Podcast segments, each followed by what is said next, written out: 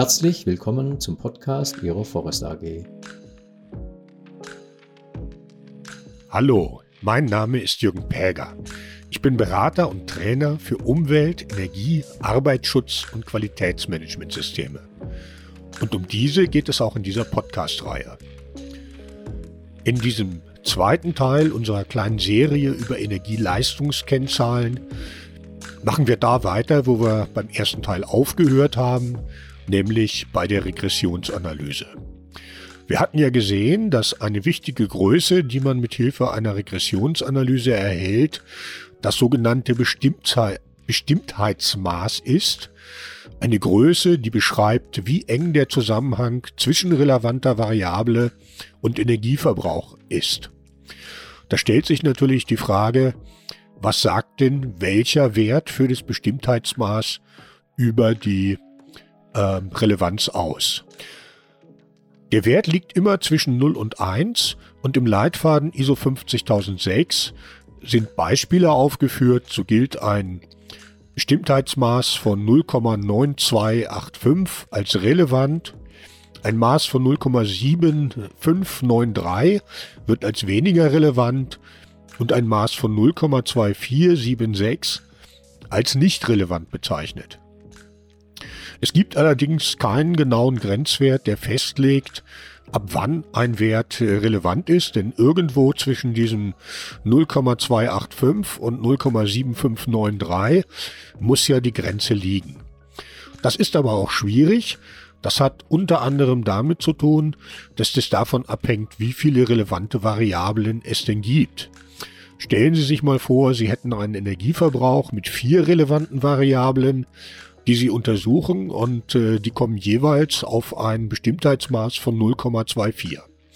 Dieser Wert bedeutet übrigens 0,24. 24 Prozent des Energieverbrauchs wird durch die relevante Variable erklärt.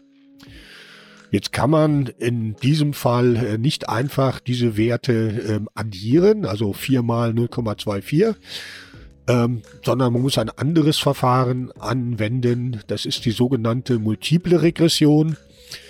Dafür braucht man dann aber spezielle Tools, wie zum Beispiel Statistikprogramme. Für Excel gibt es übrigens bei Microsoft dafür ein Solver, äh, ein, ein Plugin, das heißt Solver.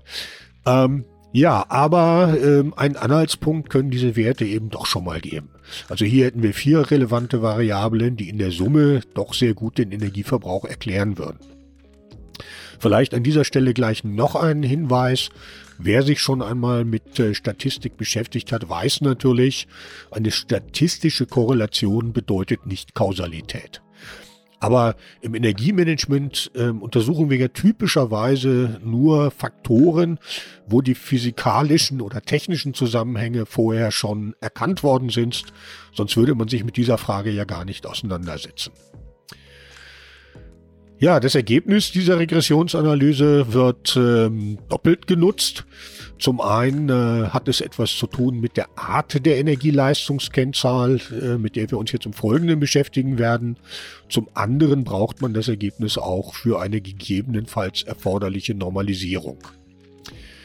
Ja, welche Energie kennt oder, oder was hat äh, das Ergebnis der Regressionsanalyse mit der Art der Kennzahl zu tun?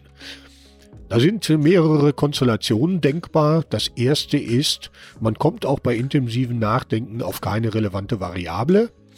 Oder man hat eine, aber es stellt sich heraus, dass das Bestimmtheitsmaß eben zu gering ist, also der Zusammenhang nicht relevant ist. Dann ist eine Absolutkennzahl als NP möglich, wie zum Beispiel der gesamte Energieverbrauch. Zweite Konstellation, man hat eine relevante Variable und keinen Grundverbrauch. Grundverbrauch ähm, in vielen Fällen, zum Beispiel in produzierenden Betrieben, gibt es ja einen Teil des Energieverbrauchs, der von der Produktionsmenge abhängig ist, aber ein anderer Teil, zum Beispiel die Beleuchtung der, Helle, äh, der, der Hallen ähm, oder die, ihre Beheizung, der läuft äh, grundsätzlich und unabhängig von der Produktionsmenge durch. Aber es gibt eben auch andere Fälle, da gibt es keinen Grundverbrauch. Das erkennt man bei der Regressionsanalyse, wenn die x-Achse bei Null geschnitten wird von der Ausgleichsgeraden, dann liegt kein Grundverbrauch vor. Dann kann man ähm, als Energieleistungskennzahl eine klassische Relativkennzahl verwenden. Also zum Beispiel den Energieverbrauch äh, pro Tonne Produkt oder eine sonstige Produkteinheit. Eine Normalisierung ist in diesem Fall ebenfalls nicht erforderlich.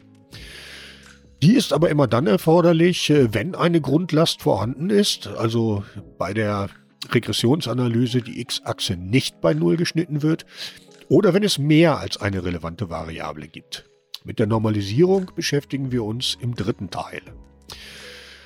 Ja, der ähm, ein, ein Punkt oder die Variablen, äh, die man bei der Bildung der Kennzahl berücksichtigen muss, sollen ja, ich habe es das äh, im ersten Teil schon kurz gesagt, ähm, nicht solche Variablen berücksichtigen, die der Eigner der Kennzahl, also derjenige, der der Verantwortung trägt, beeinflussen kann.